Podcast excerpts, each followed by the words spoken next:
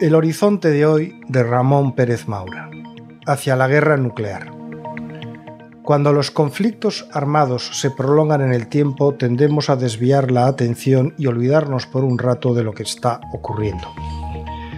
La guerra de Ucrania, que hace un año parecía un conflicto de semanas, no tiene hoy un final previsible en términos temporales es la operación militar más importante que ha ejecutado el Kremlin desde que la Unión Soviética invadió Afganistán a finales de la década de 1970.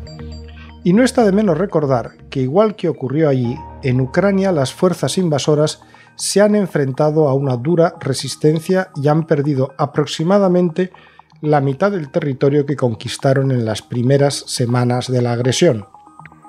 Y como estamos viendo, el último intento ruso de recuperar territorio alrededor de la localidad de Bakhmut se ha bloqueado. En ese escenario, el dictador ruso ofreció ayer un discurso en Moscú. Fue pronunciado ante los parlamentarios rusos, pero también iba dirigido al mundo entero, porque volvió a poner sobre la mesa la amenaza nuclear al decir que Rusia suspende el cumplimiento del tratado START 3 o nuevo START de desarme nuclear firmado por Estados Unidos y Rusia el 8 de abril de 2010.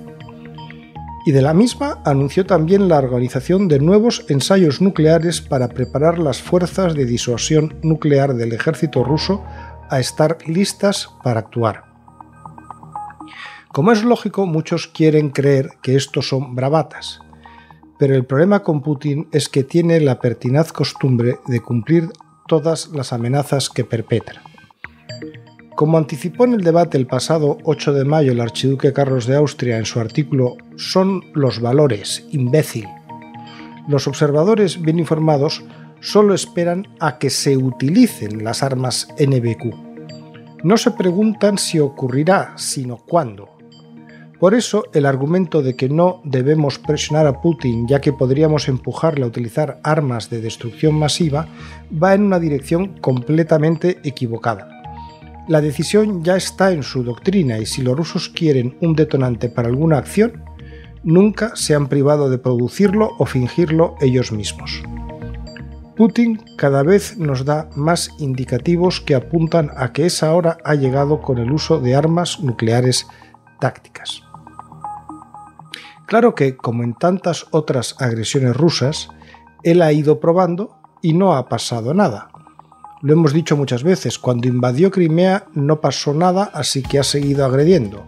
El mes pasado el Departamento de Estado norteamericano envió un informe al Congreso en el que afirmaba que Rusia había violado el nuevo START al negarse a permitir inspecciones sobre el terreno y rechazar discusiones con la administración norteamericana sobre el cumplimiento del tratado.